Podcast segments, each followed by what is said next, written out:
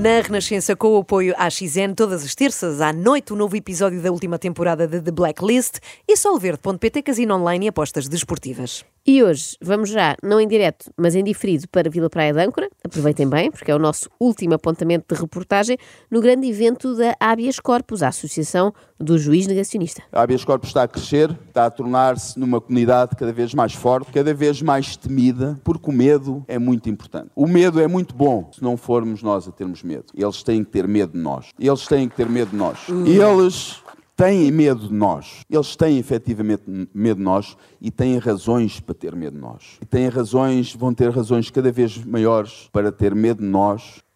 Eu não preciso de razões maiores. Já tens medo? Desde o primeiro momento. Bastou-me ver o juiz pela primeira vez o ano passado, aos gritos com os polícias, não sei se se lembram. Sim, sim. Para eu ficar imediatamente no com seu medo. lugar. Exato. Eu pus-me logo no meu lugar, tanto que nem vou tecer com- grandes comentários aqui, ok? Não estranhem, porque ele sabe jiu-jitsu. Eu E vou guardar não. o meu sarcasmo. não. Eu não sei. Eu vou guardar o meu sarcasmo para a senhora que vem a seguir, uma sexagenária que não me parece praticante de artes marciais. Mas diga lá, senhor juiz, o que é que tem a dizer sobre este regime democrático em que vivemos? E afundados numa, eh, numa dependência cada vez mais humilhante face a um regime. A um regime que eu acho que não é. Eu não posso repetir isto em demasia. Um regime que é oligárquico, que é nepotista, que é cleptocrático, que é pedófilo e que é genocida.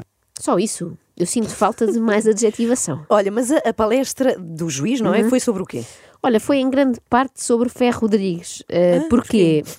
Não sei. Este senhor tem um, tem um quadro, uma moldura pintada a óleo, hoje em dia na Assembleia da República, paga por todos nós. Ele não apenas abusou de crianças durante anos, elas vinham em bufês. Em bufês. Ah, Cá está. Eu já tinha ouvido dizer que a cantina da Assembleia da República era muito boa, mas nunca pensei que incluísse buffet de crianças. Ah. Para os comunistas deve ser uma delícia. Logo ao pequeno almoço, não é? Lá vão eles. E depois, aquela história do Ferro Rodrigues ter uma moldura pintada a óleo que fomos todos nós a pagar. Se a pior despesa feita com o dinheiro dos contribuintes fossem retratos dos presidentes da Assembleia, estávamos muito bem. Bom, mas é para falar de acusações disparatadas de pedofilia, por favor, chamem a maior especialista da Península Ibérica, a doutora Maria Helena Costa, que também já passou por aqui no extremamente desagradável e na altura ficou célebre graças a este lindíssimo momento. Fazia um comentário e dizia: Os meus filhos adoram-me, o meu também. Adorava-me. Muito mesmo. Ai, ai. Até o socialismo dominar a mente dele. Todos os pais por aí estão a experimentar isso, sabiam? Imagina o choque, não é? Olha, Estás a imaginar olha, que pode ser o teu tu filho. Estás a imaginar um filho teu ser levado pelo socialismo. A sério, para. Não, isto que um filho chega à casa e diz: Mãe, temos de falar, eu tenho uma coisa para te contar. Eu gosto do Mário Soares. Sim, sou socialista. É verdade, já nos fez muito feliz a Sim, Maria sim. Helena Epá, Costa no passado. Obrigada. E sinto que hoje vai proporcionar aqui boas alegrias novamente. Por isso entendam que nós estamos a caminhar para a normalização, para a legalização e normalização da pedofilia como um direito sexual das crianças. O quê? Aqui está um direito das crianças. Tipo, os miúdos juntaram-se em assembleia e reivindicaram melhores semanadas, abolição da sopa ao jantar e o direito a terem namorados de 47 anos. O quê? Deve ser, não sei. estranho, é muito estranho. Explique lá melhor, por favor. Vamos ouvir a doutora Irene Monteiro, do Podemos Espanha. sino para hablar de educación sexual, por ejemplo, que es un derecho de los niños y de las niñas, señoría, independientemente de quiénes sean sus familias, porque todos los niños, las niñas, los, les niñas de este país tienen derecho, tienen derecho a conocer su propio cuerpo, a saber que ningún adulto puede tocar su cuerpo si ellos no quieren, si ellos no quieren, y que eso es una forma de violencia. Tienen derecho a conocer que pueden amar o tener relaciones sexuales con quien les dé la gana, basadas, eso sí, en el consentimiento. Eu quero chamar a vossa atenção para uma coisa. Ninhos, em Espanha, e corrija-me o, o- o estimado o amigo que ali está sentado, ninhos em Espanha são crianças muito pequeninas, porque os maiorzinhos são os los chicos. Eles podem escolher quem lhes der na gana para terem relações sexuais. Eu já tinha ouvido Ah. falar em traduções livres, Sim. mas tão livre como esta nunca tinha visto. Isto é uma tradução está a correr nua na rua enquanto grita: Ninguém manda em mim!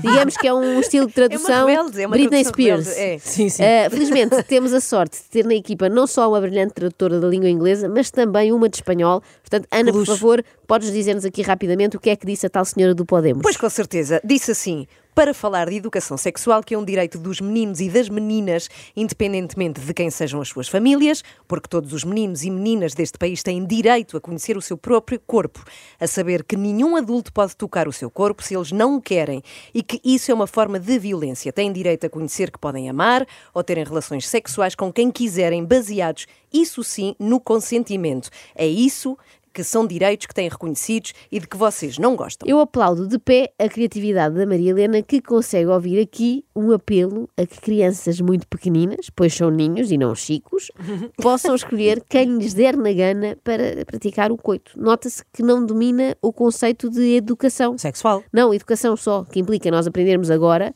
coisas que poderão ser-nos úteis no futuro. Ah. Não quer dizer que seja para aplicar agora. Ensinar a uma criança que só deve permitir que lhe toque quem ela quiser, não é o mesmo que lhe dizer: olha, convida a professora de música para um date, sugere que vá contigo ao cinema ver um filme romântico e depois, quando ela te levar a casa, convida-a para subir. Quer dizer, pede-lhe primeiro que te tire da cadeirinha, senão não consegues subir.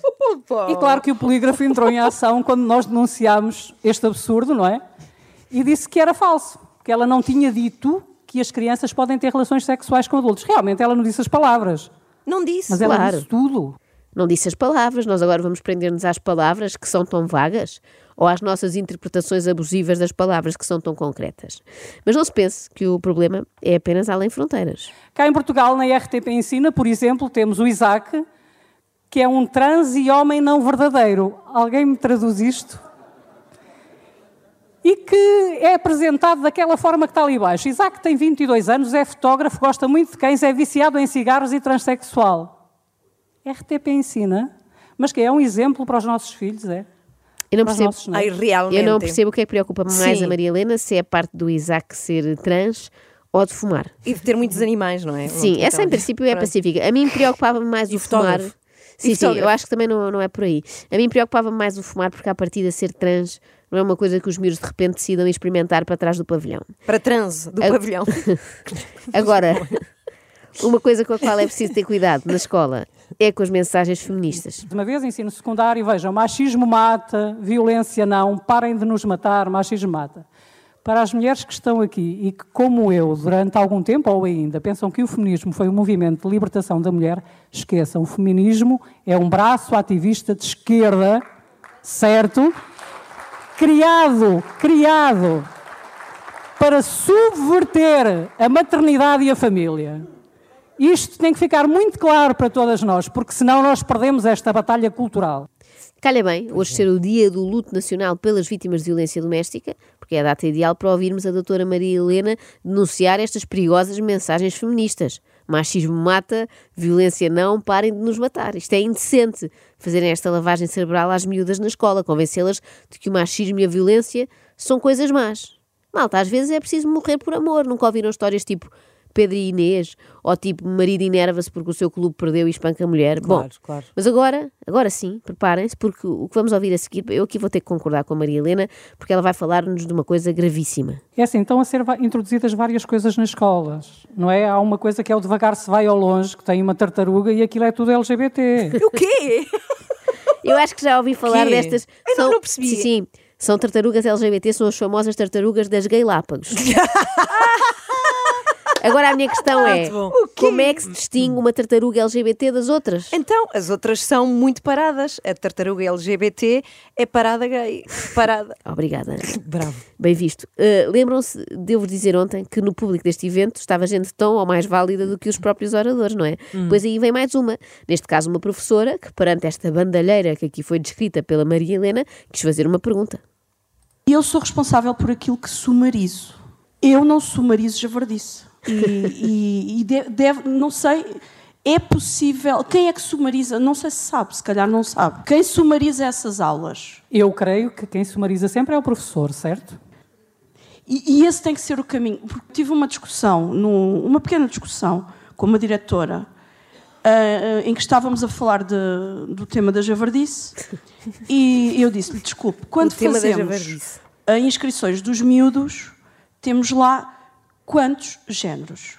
Feminino, feminino e masculino. Por enquanto.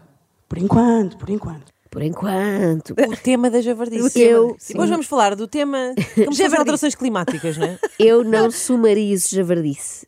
É como eu. Mas somatizo muita javardice. Se eu estou exposta à javardice durante muito tempo, depois começo a somatizar. Claro. Começam a vir dores de cabeça, as câimbras, tudo porque ouvi falar de uma professora de geografia que tinha uma pilinha portátil. Vocês já estão a somatizar também, já estão a sentir uma pontada, não é? Compreendo. Vou-vos contar uma pequena história que é ridícula. Eu, muito pequena. Eu estava hum, com um grupo de professoras à porta da casa de banho e uma delas diz de repente: "Ah, Esqueci-me de trazer a minha pilinha portátil. O quê? E eu, Desculpa. o que é isso? E depois eu descobri que havia um, um dispositivo que permitia fazer xixi num urinol e que as professoras poderiam ir à casa de banho dos homens. Isto foi dito entre professoras.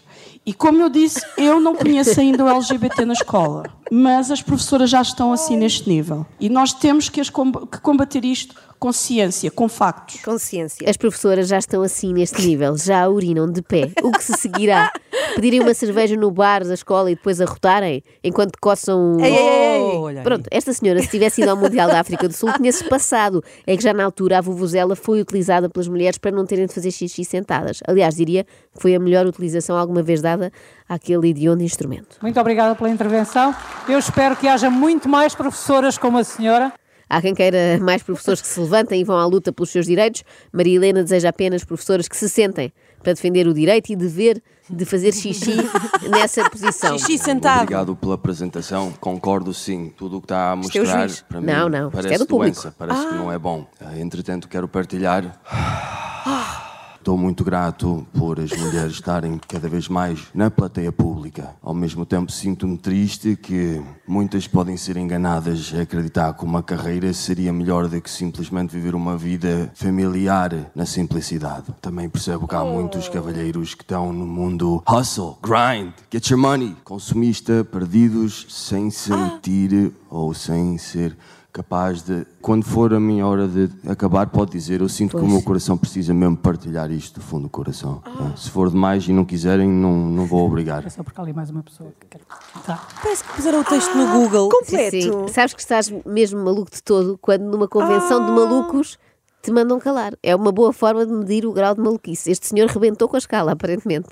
Mas, mas tiveres mais, a- mais alguma questão? Sim, eu, Podes- eu quero, podes- eu quero partilhar a Claro minha tem. observação. Comecei a fazer a minha própria investigação da autocura, porque todos os invernos eu ficava doente, acamado, com uma infecção pulmonar. Todos os anos, 20 anos a tomar remédios, nunca me funcionou nada. Nunca me funcionou não só não nada. funcionou nada, como deixaram imensas sequelas, como se pode ver. Nunca mais me venham dizer que o Brufeno não tem efeitos secundários. E agora, o momento mais inacreditável de todos. É muito importante que a habeas corpus esteja também, eh, tenha também eh, eh, junto de si na organização pessoas mais jovens, jovens, porque são eles que eh, são eles que nos fazem correr. E por isso chamo aqui ao palco a e o Não. para nos darem algumas palavras. É verdade, eu censurei os nomes das crianças porque já basta terem ido a isto. Não precisam agora que toda a gente saiba que lá foram. Claro. Olá, muito bom dia a todos, espero que estejam todos bem. Tenho 12 anos e sou filho de dois pais maravilhosos que me deram muita força e coragem para fazer este discurso. Sou filho de dois E pais que-. E eu pensei, ai, vai dizer malucos. E que escreveram eles próprios este discurso para eu ler. Por acreditar com profunda convicção que posso representar uma geração de crianças que deveriam ser poupadas da maldade de alguns adultos, venho dar voz à importância da não vacinação na nossa faixa etária. Somos crianças, não somos ratos de laboratório. Apelo à consciência de todos os pais que não submetam os seus filhos a injeções de terapias genéticas experimentais. Somos crianças, não somos cobaias. Somos crianças, não, Não somos, somos cobaias, cobaias. nem devíamos ser figurantes neste evento de negacionistas, pois isto não é para a nossa idade. Apesar da insistência, eh, da insistência de certos adultos muito maus e perversos para que sejamos injetados, não nos podemos deixar subjugar sem resistir determinadamente pelos nossos direitos e pela nossa liberdade.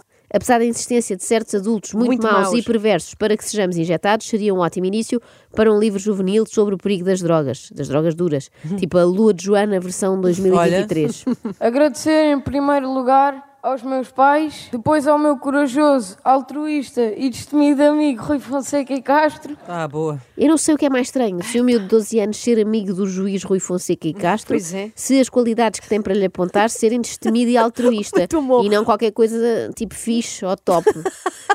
São adjetivos que eu associo por acaso ao DJ Sérgio Tavares, o DJ pela verdade. Ahm, Deixem-me só dizer-vos que hum, eu, vim, eu venho com estas olheiras de Lisboa porque eu estive a trabalhar até muito tarde esta madrugada, mas fiz questão de estar aqui porque é mesmo muito bom estar rodeado de pessoas que vivem isto como nós. Uh, e que nos fazem sentir que não estamos sozinhos e que não estávamos malucos, porque agora é fácil eh, perceber tudo o que se passou. Em que momento, pergunto eu, em que momento é que eles terão percebido que não estavam malucos, não é? E porquê? São questões que ficam. Sim, sim, porque é que agora é fácil perceber, não é? Por outro lado, e tal como ouvimos ontem aqui com o Gustavo, isto já é mais pelo convívio, na verdade, não é? É gente que encontra finalmente amigos com quem conviver e, portanto, isto parece uma excursão do Inatel. Só não vão mais longe porque têm medo de cair, uma vez que, como se sabe, a Terra é plana. A melhor coisa que eu fiz na minha vida foi acabar, desligar os noticiários. Não vejo noticiários há mais, ah, se calhar, dois anos, na cozinha mesmo. Removi os canais, porque a Box tem uma, uma- lá uma capacidade que é filtros de canais. Eu removi, deu-me um gozo. Deu-me um gozo chegar lá. Cinco notícias. BBC, CNN. Então eu chego lá, tipo, de, de, de um passa para o 7, do 7 passa para o 12. Pronto, uma maravilha. Mas, mas tão bom, tão bom, tão bom, tão bom. Tão bom, tão bom, Ai, tão será bom, que tão ele bom, vê tão na bom. RTP Tão bom, Memória? tão bom, tão bom. Ah, ti não sim. sei. RTP Memória eu acho Não, que porque passa. também passam lá arquivos, coisas da- sobre a é, gripe das aves pois é, e pois é. também era tudo mentira, não é? As vacas loucas e tal. Ah, deve ser uma tristeza aquele zapping em casa do Sérgio, não é? Do canal Panda para a Baby TV Uhum. e mesmo assim é arriscado. Que ainda pode aparecer a famosa tartaruga LGBT. Claro. Ah, porque da- das, das televisões, eh, nós estamos a gravar, eu vou ter que dizer, das televisões só sai mesmo não sai nada de jeito. Guerra, Covid, alterações climáticas, ideologia de género, escândalos políticos. Guerra, exatamente, exatamente. Escândalos, guerra, alterações, ideologia, etc, etc. Até a Netflix, que era o, foi o meu grande refúgio nesta pandemia, agora a ideologia de género lá está a bombar à grande. Aquilo agora está, pá, aquilo parece o canal do arco-íris. Mas dá para escolher séries, Sérgio. Outra. Esta malta parece agressiva, mas é ao contrário, eles são é muito sensíveis, são tão sensíveis que não aguentam ver más notícias na televisão. No fundo, são como a minha avó, que ela, quando vê que vem lá notícias da guerra, diz logo: Olha, não quero, prefiro ver a novela. Com os negacionistas é igual. Acusam-nos de termos tido muito medo da Covid, é certo, mas eles ainda têm mais, tanto que nem aguentam ver notícias sobre isso. Agora, eu acho que houve uma mutação. Mas que no coronavírus? Não, uma mutação genética nestas pessoas, porque começaram todas por negar a pandemia em nome da liberdade e acabaram a negar a liberdade das pessoas serem homossexuais se quiserem. É confuso, mas acontece quase sempre onde reparar. Começa numa coisa e descamba noutra. Se calhar deviam mesmo ter usado máscara nos últimos dois anos, porque claramente andaram a respirar ar poluído com homofobia e agora aquilo está tudo alojado nos pulmões. Primeiro que saia, vai ser uma trabalhar. Eles estão cheios de catarro homofóbico, que é um catarro quando sai, sai às cores, tipo arco-íris, mesmo para chatear. tipo, uh. extremamente desagradável.